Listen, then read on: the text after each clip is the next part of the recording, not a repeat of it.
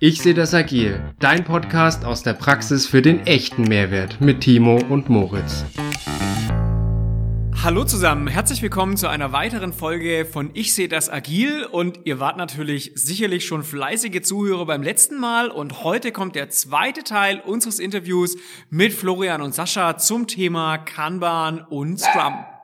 Also ich hatte jetzt in den, in den letzten Minuten so einen kleinen Aha-Moment, weil bevor wir in, in meinem Team mit der Kanban-Thematik gestartet haben, haben wir tatsächlich auch versucht, diese ganzen Themen in festgelegte Zeithorizonte einzuplanen. Also nennen wir es mal einen Sprint. Ähm, und wir haben dann aber regelmäßig gemerkt, boah, am Ende vom Sprint, da hat sich nicht wirklich viel getan. Und äh, auch in den Retrospektiven kam dann raus, naja, es ist halt alles nicht unabhängig genug. Wir haben so viele Stakeholder, die mit Entscheidungen treffen müssen. Wir sind da einfach nicht entscheidungskräftig.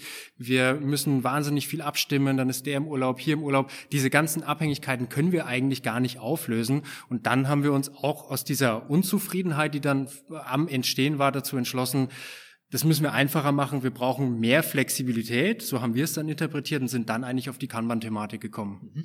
Ich glaube, der Trick ist, es wäre ja gut, in zwei Wochen oder jeden Tag was liefern zu können. Die Frage ist, wo steht ihr gerade mit dem Unternehmen und was ist ein Schritt, der gut möglich ist?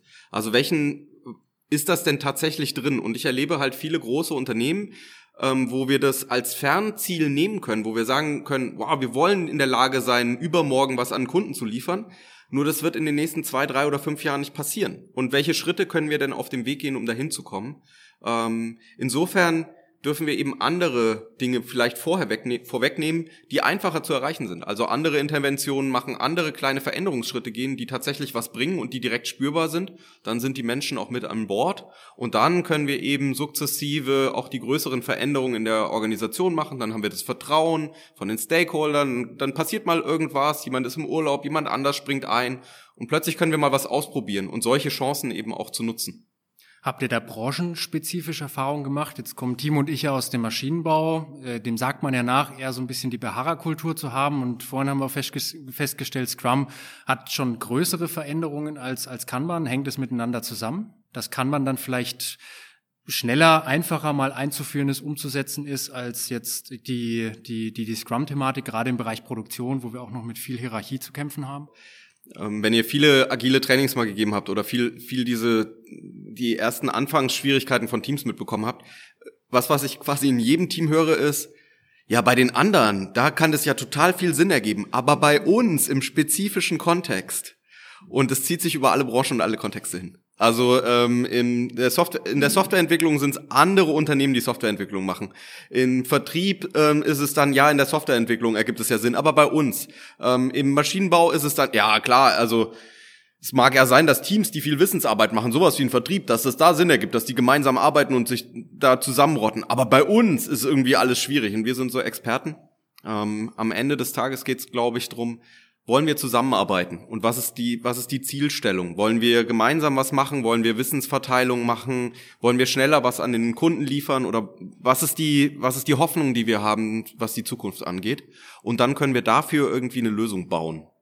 Erstmal wird sich auf jeden Fall so anfühlen, dass es ein bisschen fremd ist und dass es im Vergleich zum aktuellen Prozess irgendwie ein bisschen ruckliger ist, ähm, weil das hat so eine Veränderung vielleicht auch einfach bei sich dass wir zwar die Hoffnung haben, es wird was besser, nur die ersten paar Momente sind eben ungewohnt. Sei es das erste Daily bei Scrum oder sei es das erste Planning, sei es das erste Replenishment Meeting oder äh, ein Operations Review, was auch immer wir bei Kanban dann da so machen würden. Ähm, die fühlen sich erstmal seltsam an und für, wenn wir andere betrachten, die vielleicht schon höheren Reifegrad haben, äh, dann sieht es bei denen so leicht aus und dann suchen wir natürlich die Unterschiede und sagen, ja, die da drüben, die hatten es ja leicht. Nur den Weg, den die durchgemacht haben, den sehen wir ja nicht mehr. Ne? Okay, nun gibt's ja aber doch auch sehr viele Gegner von neuer Methodik. Gegner dann von Kanban, Gegner dann von Scrum. Wie kann ich solchen Leuten begegnen, die eben keine Lust haben auf neue Methodik und die generell eher im negativen Sinne die Bewahrer sind? Ich finde es super, dass es die Bewahrer gibt. Also für mich sind das die größten Ressourcen tatsächlich. Ich denke mir mal, was, wenn die nicht da wären? Dann wären die ja vor sechs Wochen oder vor sechs Monaten oder vor fünf Jahren schon auf Scrum gesprungen und wären da total glücklich mit geworden. Und dann wäre ich jetzt gar nicht da. Also was, wenn sozusagen niemand im Team da ist, der den Status quo auch beschützt und innehält, das, was wirklich, was funktioniert, auch dafür sorgt, dass das eine gute Idee ist und, und weiter da bleibt. Dann würden wir jede Woche irgendwie Methode wechseln und kämen überhaupt nicht mehr voran. Deswegen, ich mag das eigentlich ganz gerne, dass die da sind und für mich sind die schöne, fast wie Kanarienvögel, die mir auch zeigen, arbeite ich genug am Sinn oder nicht. Ähm, weil wenn alle irgendwie äh, kurz aus, gerade aus der Uni raus sind, noch wenig Arbeitserfahrung haben und wir irgendwas machen können und alle sind total begeistert, dann frage ich mich halt auch, wie ist denn das mit Industriestandards? Haben wir genug Erfahrung? Was ist und das ist ja genau das, was was dann Produktion oftmals auch ausmacht, halt die 50 Jahre Erfahrung, die manchmal jemand an den Tisch bringt und der dann was sagt und dann leider auch noch recht hat. Und den dann zu überzeugen, ist eigentlich das, woran wir dann auch messen können, ist das, was wir tun, welchen Wert hat es oder wo, wie können wir solche Menschen mitnehmen? Das finde ich spannend. Ich glaube, das ist ein unheimlich spannendes Thema und ähm, wir könnten hier jetzt noch stundenlang drüber diskutieren. Ich möchte jetzt aber auch ein bisschen Eigenwerbung machen, weil wir haben dazu schon mal einen Podcast aufgenommen zu dem Thema, wie erkläre ich meinem Chef Agilität? Und hier könnt ihr einige sehr gute Argumentationsketten herausfinden, wie ihr mit solchen Leuten neben der Empirie, es ihm einfach mit Tatsachen zu beweisen, auch mit Argumenten umgehen könnt. Jetzt nehmen wir mal an, wir sind dieser Philosophie gefolgt, dieser Einstellung, haben die, die Kritiker zu Wort kommen lassen, haben sie ernst genommen und sie hatten leider recht. Das, was wir machen, wovon wir überzeugt waren, das war nicht so richtig und wir müssen uns anpassen, wir brauchen eine andere Methode. Habt ihr Beispiele ähm, in, in eurer Fachpraxis, wo das wirklich schon mal vorgekommen ist und was ist da so passiert? Vom Scrum zum Kanban oder umgekehrt? Also die erste Consultant-Antwort ist natürlich, dass ihr die falschen Consultants beauftragt habt. Das muss natürlich die erste Antwort sein. Wenn man es nur richtig gemacht hätte, würde es auch richtig funktionieren. Aber ich meine, es gibt vielleicht auch Situationen, wo dein Vorgänger oder euer Vorgänger der falsche Consultant war, oder? Ja, ähm, alles gut an der Stelle. Ich habe selber in der Softwareentwicklung angefangen. Wir haben mit Kanban-Praktiken angefangen, weil da jetzt das drumherum relativ zementiert war. So, das heißt einfach, wir haben schöne Visualisierungen gebastelt an der Stelle. Wir sind aber nie bei endgültigem Kanban gelandet, so wie Florian das jetzt erklären würde. Was wir getan haben, war eine der ersten Praktiken. Wir haben visualisiert und wir haben selber angefangen, uns zu limitieren. Das heißt, äh, wir haben angefangen, äh, aufzuhören, äh, an 70 Themen gleichzeitig mit sieben Personen zu arbeiten und stattdessen als ein Team zu agieren. So, und dann haben wir irgendwann halt festgestellt, weil das ging auch nicht viel weiter jetzt äh, im Sinne von Kanban-Praktiken, dass es halt total viel Sinn macht. Äh, wir organisieren uns unter dem Rahmen, den wir hatten, einen Teamleiter sozusagen, der das unterstützt hat, organisieren wir uns um. Und plötzlich sind wir bei den Scrum-Rollen gelandet. Und was wir halt festgestellt haben, wir sind nicht besser geworden, wir sind weniger schlecht gewesen als der Rest.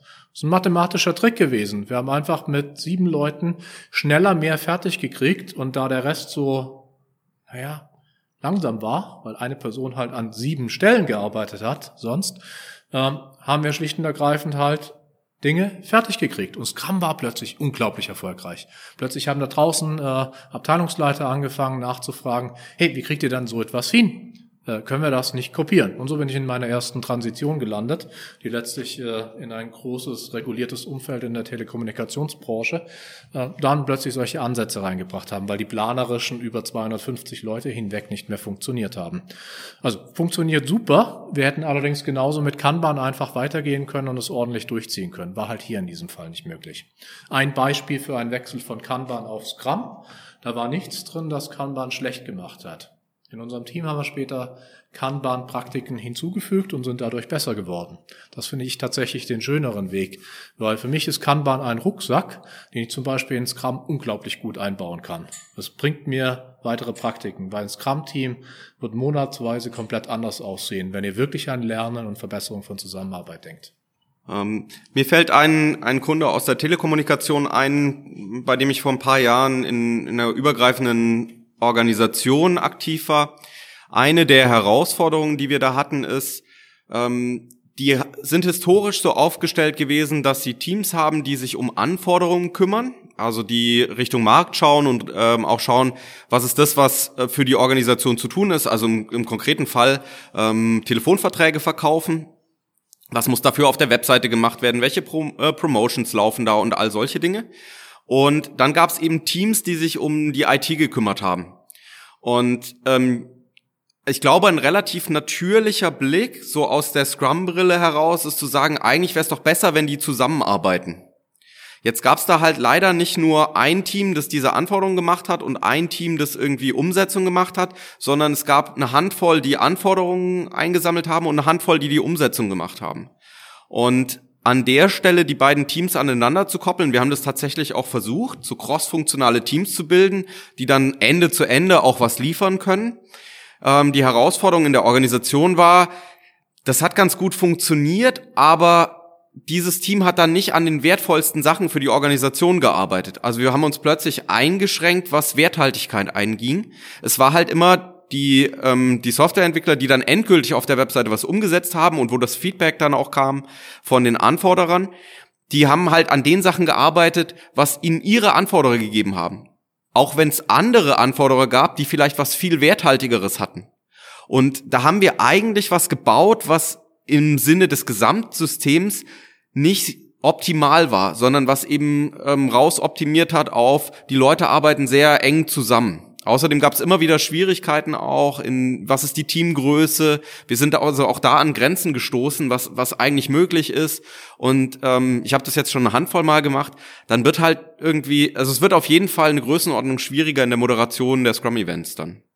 Und die Lösung, auf die wir dann gegangen sind, ist tatsächlich die Teams wieder zu entkoppeln, also eine Anforderungsseite zu haben, mehrere Teams da, die Anforderungen machen, dann in ein großes Backlog einzahlen und daraus bedienten sich dann die Softwareentwicklungsteams und haben dann halt umgesetzt, was möglich war und was notwendig war, ähm, aber immer entlang der, dem aktuell höchsten Wert. Dafür haben wir uns andere Probleme eingesammelt, weil eine der Herausforderungen, klar, was, wenn ich als Anforderer ganz viel angefordert habe, ähm, aber dann nie in Softwareentwicklungsteams umsetzt, dann haben wir plötzlich Verschwendung erzeugt. Und wie bringen wir solche Signale dann auch durch das, äh, durch das System durch? Darum müssen wir uns dann halt kümmern, was beim crossfunktionalen Team einfach nicht das Problem gewesen wäre. Aber solche Dinge entstehen dann halt in der Praxis. Wir haben es ja bewusst am Anfang provokativ in zwei Lager aufgespalten, so Scrum versus Kanban, die großen Unterschiede der agilen Methoden. Aber auch Sascha hat es jetzt schon mal angesprochen. Es macht ja total Sinn, dass diese zwei Themen sich irgendwo ergänzen. Könnt das ist, da weil der Sascha einfach da nicht genug Kante zeigt. Der hat Bock auf Kanban. Der, der hat da, genau. Sascha ist einfach ein Scrum-Trainer, der Bock auf Kanban hat. Ah, das ist die Herausforderung an der Stelle.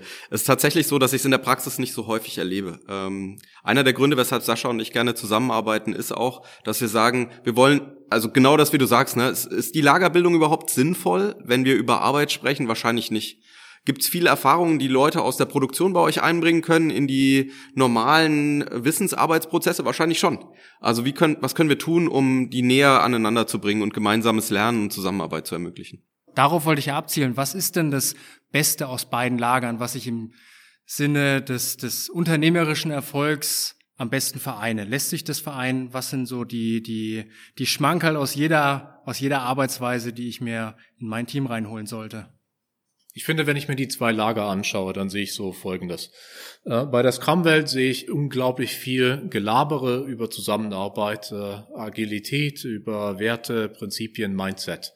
Aber es geht auch um Arbeitsfluss. Also für eine Scrum-Welt würde ich definitiv sagen, fokussiert deutlich mehr auf Lernen, weil das ist im Kern der Methodik angelegt und das überlesen viele, weil es nur am Anfang steht, in einem Scrum Guide zum Beispiel oder in einem agilen Manifest noch der Teil ist vor den vier Werten Paaren, die jeder kennt. Und das lesen die Leute zu wenig. Also schaut in Richtung Arbeitsfluss, Arbeitsergebnisse und schaut in Richtung Lernen. Da würde ich definitiv in Kanban-Ecken gucken, weil da ist der Fokus in Kanban halt unglaublich schön drauf. Viele, viele Praktiken, um sich genau das anzuschauen. Wenn ich in eine Kanban-Welt reingucke, dann kommt das manchmal so von, als ob das Board zu mir spricht und der Mensch ist nicht mehr so wichtig.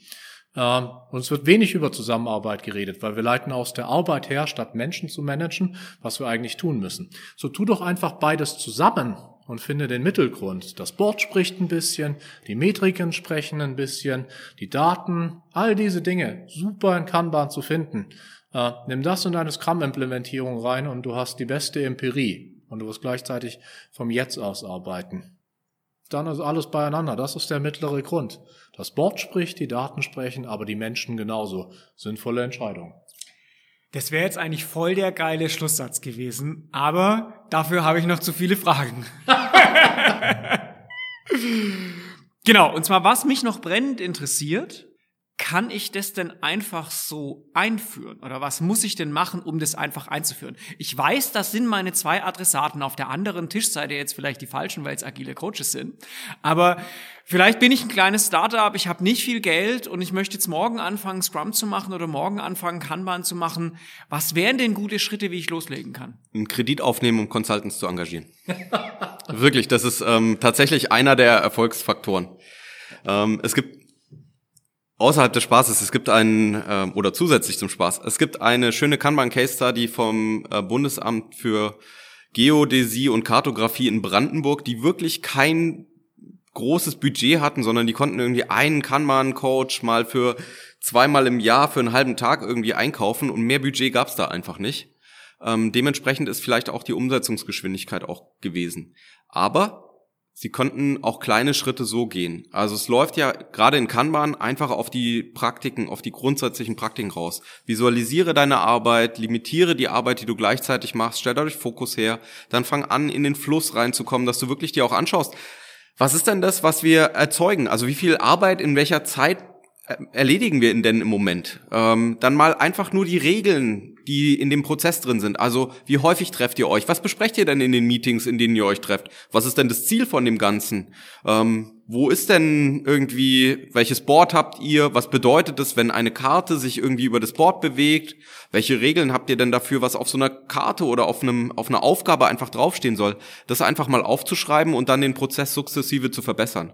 Und mehr ist es dann eigentlich auch gar nicht. Da braucht es dann für den Start vielleicht gar kein großes Training oder sonst irgendwas, sondern so können wir loslegen dass es da natürlich noch viel mehr Schritte gibt und das ist ja das, was, was wir dann als Beratung oder als Trainer auch verkaufen ist. Was, wenn du wirklich den Raketenantrieb anzünden möchtest? Was, wenn dir diese kleinen Schritte nicht reichen, sondern du wirklich jetzt anfangen möchtest, mit sieben Meilenstiefeln zu gehen? Dann sicherlich viel möglich, ähm, auf der anderen Seite, oftmals ist es eben auch schön, mit den Leuten und dem inneren Wissen zu arbeiten. Und ähm, ich finde es ganz großartig, wenn einfach jemand im Team das Heft in die Hand nimmt und sagt, wie wäre es, wenn wir morgen anfangen, ein Stückchen besser zu arbeiten und übermorgen ein bisschen besser als morgen. Und einfach unseren Prozess ein Stück weit sinnhafter zu machen. Und dafür braucht es dann gar nicht, gar kein Budget, gar keine Erlaubnis von irgendeinem Vorgesetzten, kein Management, das irgendwie was ermöglicht, sondern das sind ja kleine Interaktionen über den Tag. Ich fand den Kommentar mit dem Geld tatsächlich noch wichtig. Ich glaube, als, Co als Coaches, als Consultant haben wir einen Vorteil. Je mehr Geld du mir gibst, desto mehr hast du dir eingestanden, dass du ein Problem hast. Wenn wir den Teil weglassen würde, dann könntet ihr einfach starten. Also das kann man herzlich gerne jeder auch in der eigenen Organisation machen. Ähm, wenn ich mit Scrum anfangen würde, dann würde ich anfangen, fang doch an, tägliche Zusammenarbeit mit einem Daily einfach zu machen und stell dir die Frage, was muss ich eigentlich lernen? Und guck immer mal wieder mit deinem Team auf Ziele. Da frage ich mich, was ist in der idealen Zukunft, wenn es kein äh, Aber gibt, in einem Jahr möglich? Und was kann ich in drei Monaten dafür tun? Und dann frage ich mich, was kann ich in drei Wochen dafür tun, dass das in drei Monaten da ist? Und dann frage ich mich, was kann ich in drei Tagen tun, damit das in drei Wochen da ist? Und dann frage ich mich, was kann ich in drei Stunden tun, damit das Ding von in drei Tagen da ist? Und dann frage ich mich in 30 Minuten und irgendwann wird der Schritt so klein, dass ich anfange. Und dann bin ich sehr bei der Philosophie von Kanban gelandet. Starte da, wo du jetzt bist und diesen kleinen Schritt tue. Dann brauche ich nicht viel drumrum. Es war ein Daily. Das ist die einfachste Praktik. Und irgendwann kann ich mich halt fragen, will ich mehr Sicherheit reinpacken? Will ich irgendeinen Zusammenhang zwischen ich plane was, eher ein Ziel, nicht ein Ausführungsplan. Und dann will ich auch ein Ergebnis haben und irgendwie nicht mehr nur bauen, was ich möchte, dann baue ich halt eine Planung und ein Review dazu. Und plötzlich hat das auch was mit dem Kunden zu tun. Dann bemerke ich, da draußen sind andere Leute, für die ich das mache. Und dann frage ich die halt mal, bin ich valide mit meiner Lösung? Und plötzlich wird das sehr natürlich. Und sich dann mal die Frage zu stellen, ist eine Erwachsenen-WG dieses Gramm? Dann führe ich halt eine Retro durch. Also mir muss nicht mein Stakeholder sagen, dass es scheiße ist und ich muss es dann mit ihm diskutieren. Ich kann einfach selber aufräumen, wenn wir alle Erwachsen damit umgehen. Und dann sind es auch keine Fehler mehr und dann habe ich eigentlich schon alle Scrum-Meetings gefunden. Auf eine sehr natürliche Art und Weise. Und vielleicht ist dein Weg ein klein bisschen anders, aber fang mit diesen Kleinigkeiten an. Und dann würde ich einfach nicht viel da draußen über Scrum reden. Also je weniger ich da draußen drüber rede, als Trainer muss ich das machen, weil da geht es um Verständnis. Aber wenn ich als Coach, manche Teams wissen nicht, dass sie Scrum machen. Und hinten raus bemerken sie es und dann sagt man so, oh, das ist ja spannend, erzähl mehr über diese Product, Product Ownership war das nochmal, genau. Und plötzlich haben die Leute selber entdeckt, was eigentlich gut war und eine Verknüpfung hergestellt. Und ob sie es dann Scrum nennen oder Kanban, frei gesagt ist es mir scheißegal, weil es um eine Serviceerbringung geht. Wir machen was als Dienstleistung für andere. Übrigens, das ist meine Antwort auf, wenn du in deiner Orga das nicht in den Vordergrund stellst, das ist eine Serviceerbringung für andere, seien die andere in deiner Orga oder vor allem deine Kunden, dann sollte ich mit diesem agilen Zeug nichts anfangen, weil dann bist du vermutlich einfach nicht an der richtigen Stelle. Dann würden diese Methodiken Frust verursachen. Mensch, Moritz, das war ja wieder eine total coole Folge heute ähm, mit unseren zwei Experten. Also mir ist jetzt klar, wann ich Scrumban machen muss, mir ist jetzt klar, wann ich Kanban machen muss und ähm, äh, wo der eine der Vorteil hat und ähm, wo die andere Methodik den Vorteil hat. Naja, und wie üblich, ähm, wenn wir Interviewgäste haben, gehört unseren Interviewgästen das letzte Wort. Deswegen sage ich jetzt schon mal Tschüss. Moritz, willst du noch was sagen? Ja klar, Erstmal vielen Dank fürs Einschalten, vielen Dank an unsere beiden Interviewgäste.